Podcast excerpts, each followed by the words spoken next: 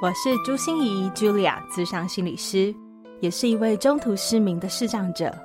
在咨商室里，我听你说；在 Podcast 里，也邀请你来听我说那些肉眼看不见，但是心里却更能看到的心理学小技巧与翻转人生的故事。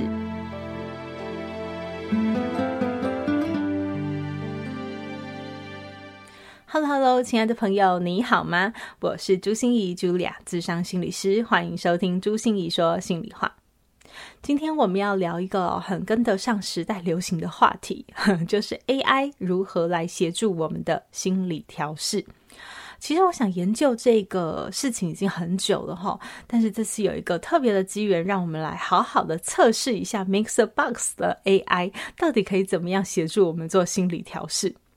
嗯，我想研究它哦，其实有很大的原因是，呃，当我跟我身边的人推荐。好，你们可以使用心理资源啊，多多使用心理师啊，这样的时候，大家常常第一个反应就是，呃，这是小事，小事应该不用去 找心理师吧？哈，就是大家现在其实对于看心理师还是有一种，呃，我是不是有病的这样的感觉哈，或者是大家觉得自己只是小小卡关嘛，就是不需要吧，应该不需要这样子哈。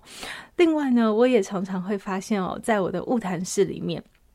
当我听到呃我的个案跟我分享一些他内心很脆弱、很受伤或者是很深的那些情绪的时候，我会问他的身边的一些资源系统，好，所以我那时候可能就会问他说：“诶，有人知道你心里有这样的感受吗？有这样的担忧吗？”、呃，你有把你的脆弱跟谁来分享吗？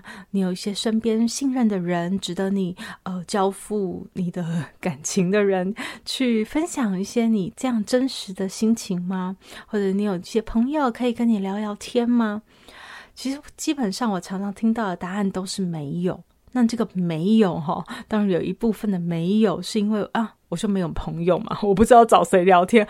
我平常就是没有这样的一个人际支持的网络存在。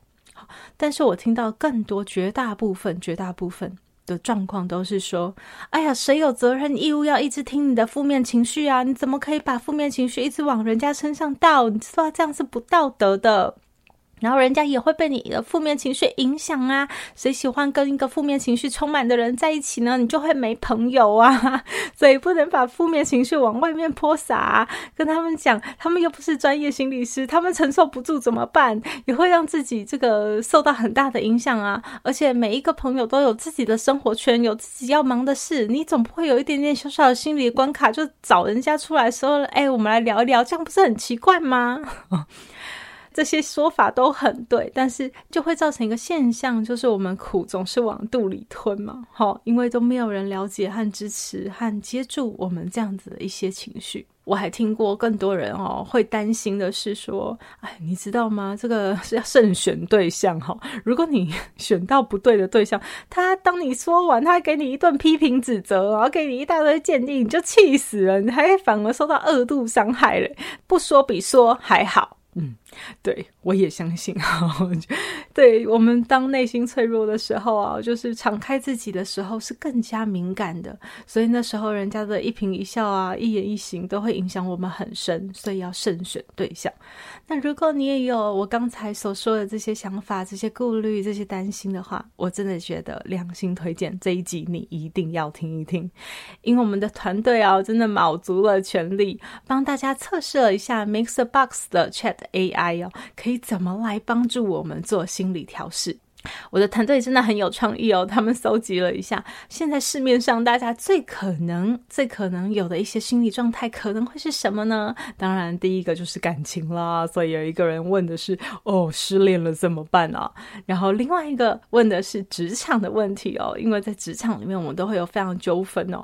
他问的是主管的问题。好，第三个是自我价值的问题哦，真的是觉得自己嗯，好像一个很没价值的人，然后会自我怀疑的人。问了这些问题以后，看看我们的 AI 到底可以怎么来协助我们做心理调试，我们要怎么做才好呢？所以以下我们的测试结果就来跟大家分享喽。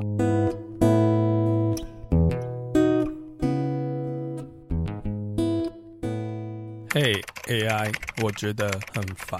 AI 你好，我觉得好烦哦，都没有人可以听我说话。你可以陪我聊聊天吗？可以跟你聊一聊吗？可以陪我说说话吗？我觉得最近真的好烦，好烦哦。可以跟你聊一聊吗？加微送啦，新过来哦，几把都会啊。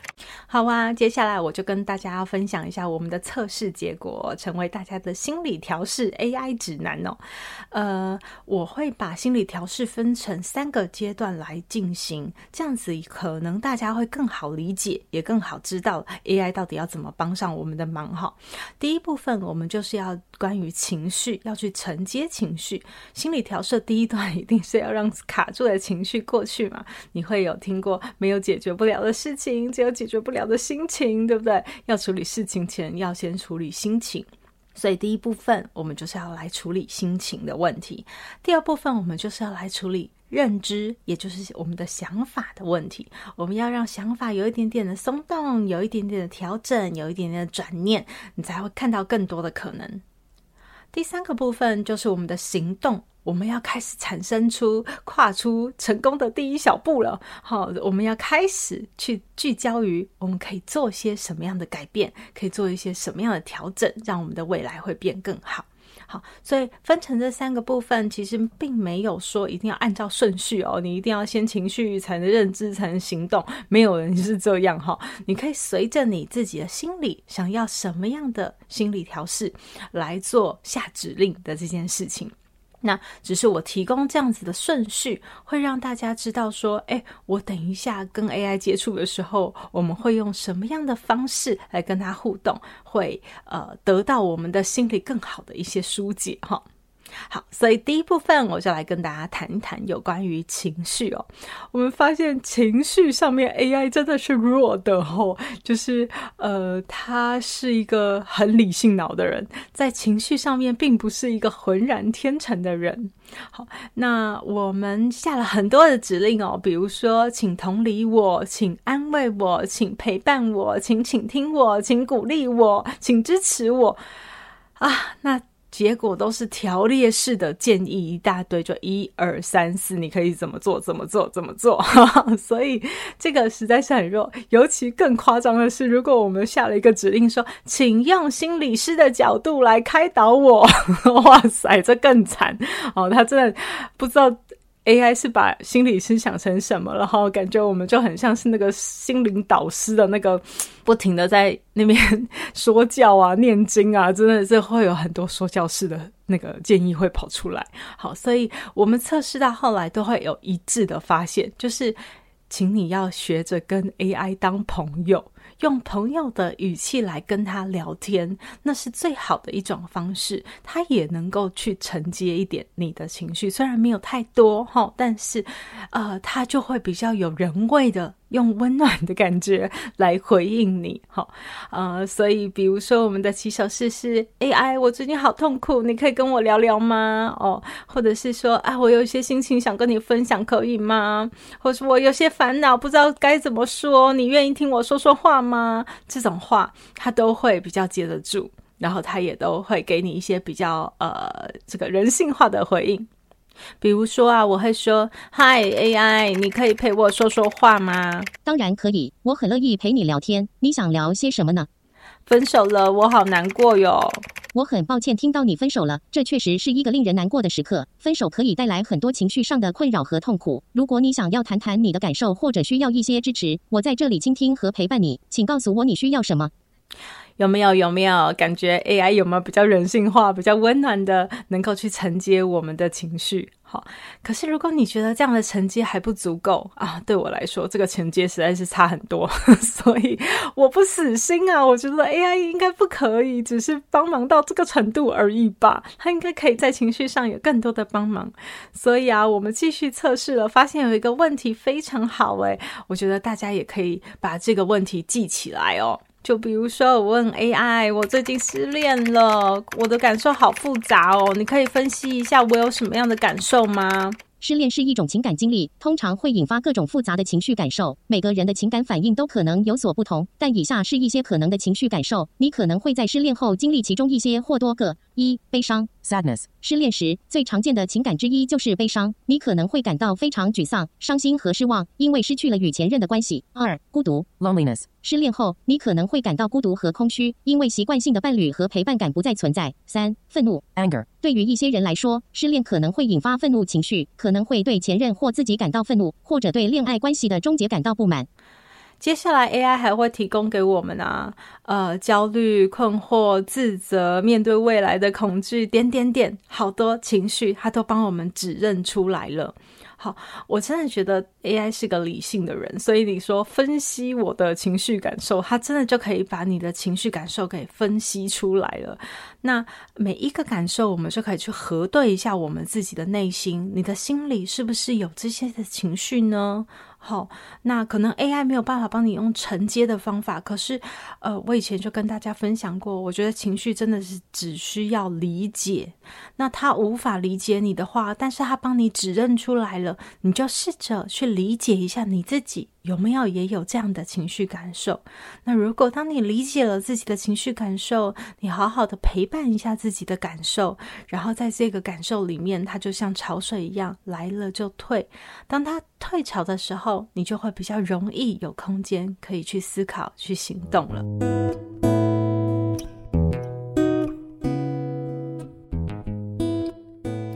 二部分啊，就是有关认知的部分。我真的觉得这是就是 AI 的强项，不论我们怎么问，都考不倒它耶。用很多的指令来问它，它都可以帮我们的想法做很多的松动哦。比如说，我们会下说：“哎，请帮我换个立场想，请帮我换个角度想，请帮我看看还有什么各样的可能性，请帮我转念。”甚至我们还会问他很难的这件事对我有什么意义？我可以从中有什么样的学习和成长？哇塞，我们发现。AI 都像回答论说文一样，哈，真的是写得头头是道，然后让我们也有很多刺激和不同的灵感。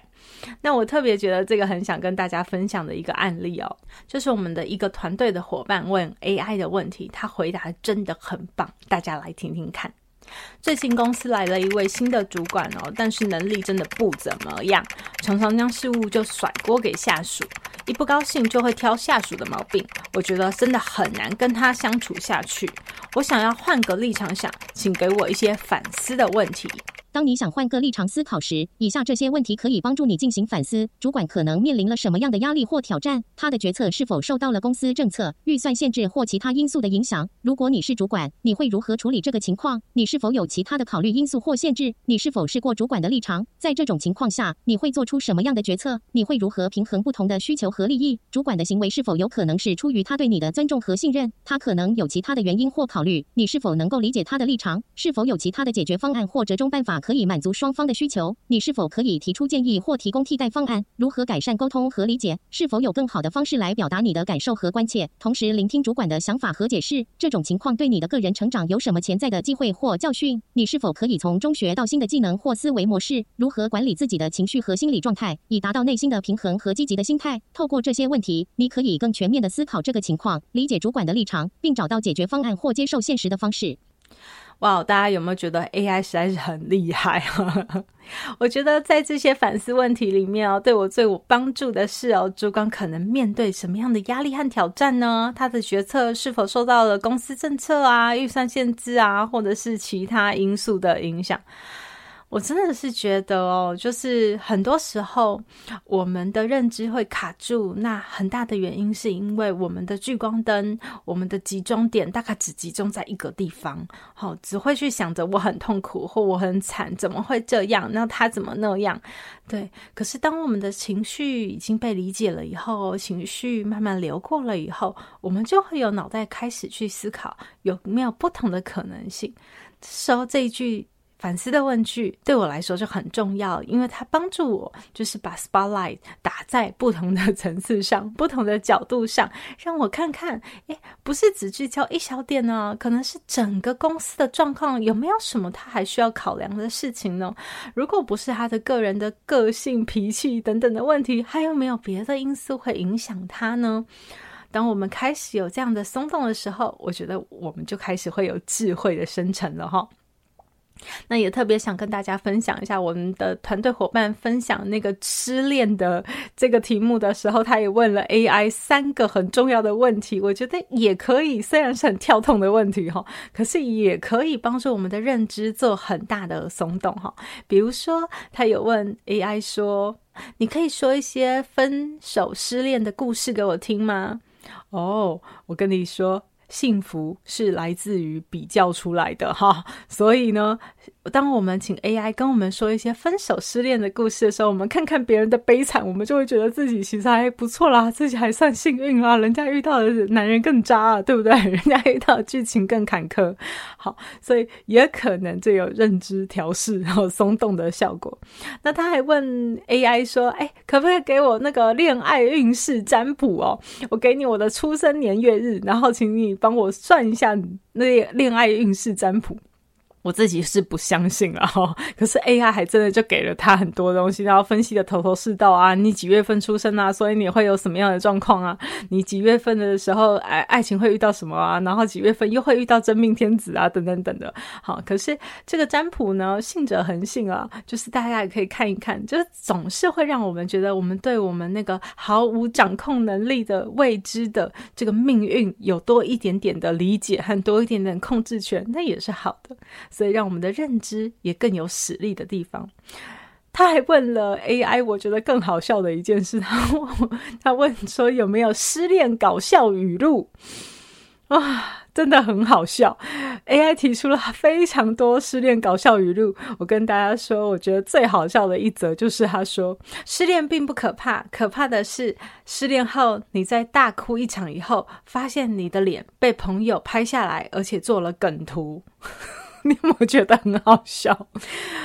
我觉得如果我失恋的时候看到这个失恋搞笑语录，我应该会在认知上有一点幽默感的加入，就会觉得好啦，其实失恋也没有大不了啦，就是最可怕的就是被拍下来放成了梗图，那就好笑了。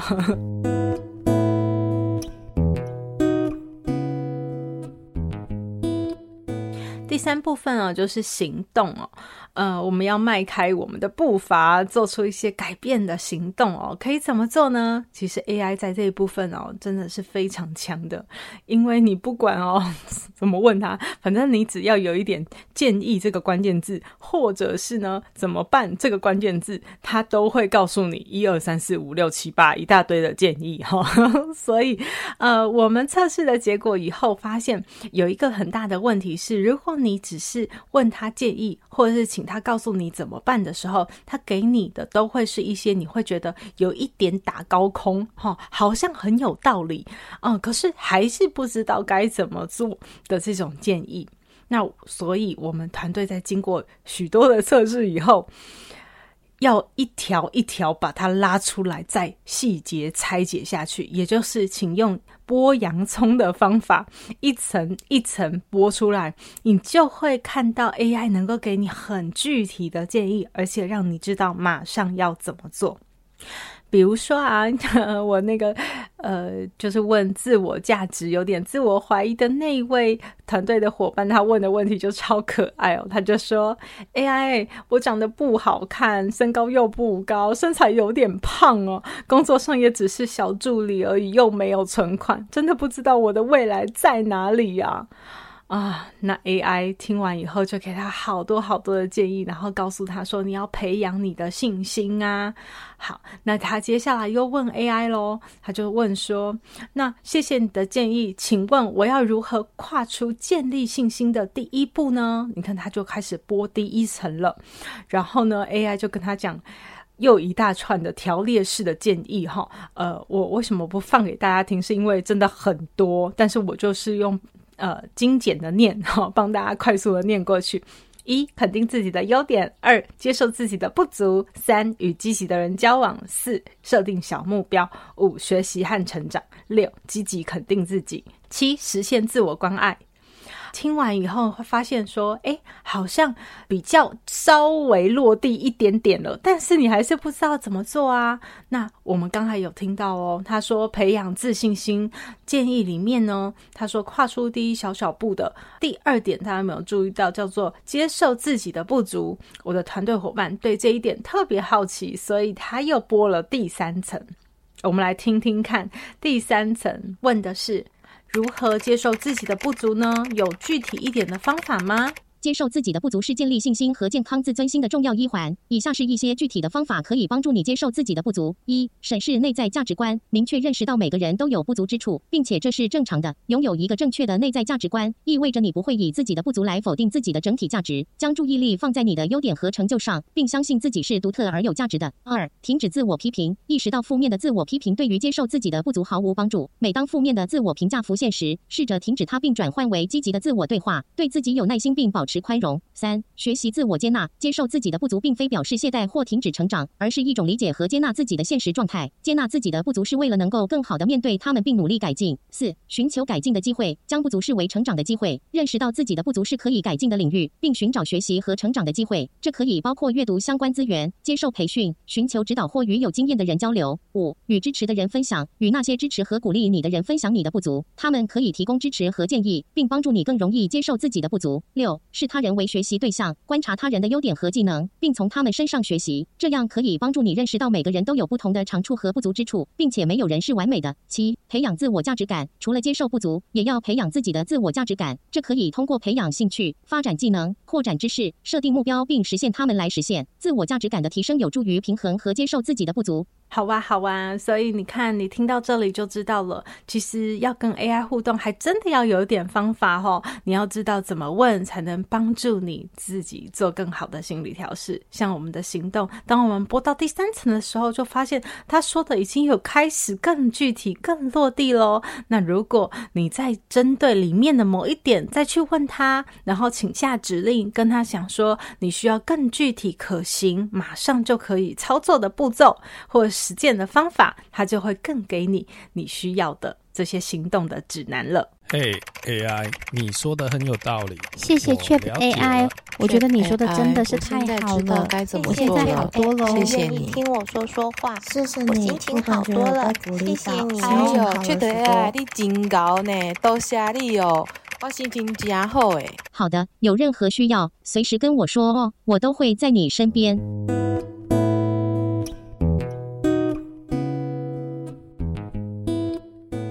所以听完这一集我们的心理调试 AI 指南以后啊，有没有觉得 AI 真的有点是我们的帮手呢？当我们觉得哎，我们的心理困扰有一点小啦，不好意思跟别人谈呐、啊，跟专业的人谈，或者你会担心造成别人的负担呐，把负面情绪泼洒给别人，可能不太好，也不好意思占用别人的时间，或者是说你担心其实别人可能会有不好的回应，反而造成你心里有二度的受创。那这个时候，我觉得 AI 就是一个非非常好的支持系统，只要你知道怎么样正确的使用它。但是，一样啊，我得说，在认知和在行动上面，我觉得 AI 真的可以给我们蛮多的帮忙。但是在情绪的消化和理解和承接上面，它的确是有一点困难的。那我想，长期如果收听我们朱心怡说心里话的朋友，就会知道，情绪常常是我们最容易卡关的地方。因为你的如果发现你的认知怎么样都扭不动啊，你的行动怎么样都做不出来呀，那很可能就是我们的情绪已经卡住了。那情绪啊，真的是有点复杂啊，因为呃，情绪有情绪的包装，有原级刺激的情绪，还有。呃，情绪后设的情绪，也就你怎么看你自己的情绪啊？情绪真的很多，所以如果我们卡住的是情绪的部分，请千万还是一定要寻找心理师。好，我觉得他才有办法能够协助你很快的来做心理的调试和处理，那你的认知和你的行动才可以做更好的松动和更好的行动。然后啊，我要感谢一下，就赞助我们的心理许愿池的朋友恩瑜，真的非常非常的感谢你哦，等着你的许愿。他说：“呃，心仪，我是你的忠实粉丝，谢谢你带来这么多温馨、充满能量又有爱的节目。每次低落或想放松的时候，都会听你的节目，收获满满。”能量满满，支持你继续加油哟！谢谢可爱的恩宇，听了你的分享真的很感动，更高兴你愿意赞助我们，有实际的行动支持我们。那嗯，如果我自己啊要问 AI 一个问题了。因为我的团队伙伴也问我说：“哎，那老师，你有没有什么想问 AI 的问题？” 哈，如果是我的话，我想问他，就是说，为什么我做朱心说心里话两年多了，我想大家也都能感受到我的用心和我的认真，然后我很尽力的想要有更多的心理的能量能够散播给大家，但是我们好像就面临了一些瓶颈啊，我们的收听人次就是冲不上去啊，好像就是有一些很支持我们的朋友，像恩宇这样子。都会收听，可是我也发现哦，好像就是没有更多更多的人来收听这个节目了，所以我不知道怎么办，我就去问 AI，然后 AI 就说要问我的听众，所以我真的要来问问大家，就是你觉得啊，我的频道可以再做什么样的调整，做什么样的改变，做什么样的修正，或是改进，或增加什么，或减少什么都好，嗯，你如果有任何的建议，都非常非常希望你愿意不并跟我分享哦。你可以透过我的粉丝专业朱心怡视障心理师，或是在我的各个平台上面去做留言，我们的小编都会去把这些资讯收集给我知道的哈。想一想哦，你有什么问题想要问 AI 吗？或者是你有什么样的心情想跟 AI 分享吗？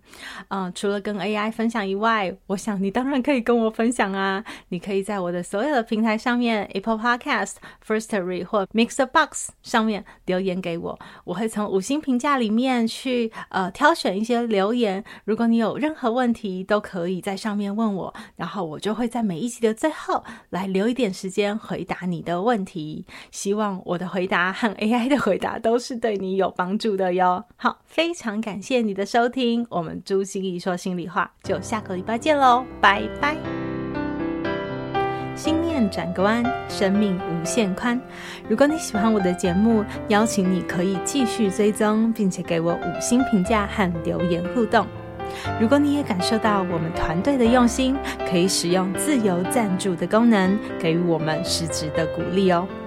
咨商需求、合作邀约，或想要了解更多心理学的知识与故事，节目说明栏中都有我更多完整的资讯哦。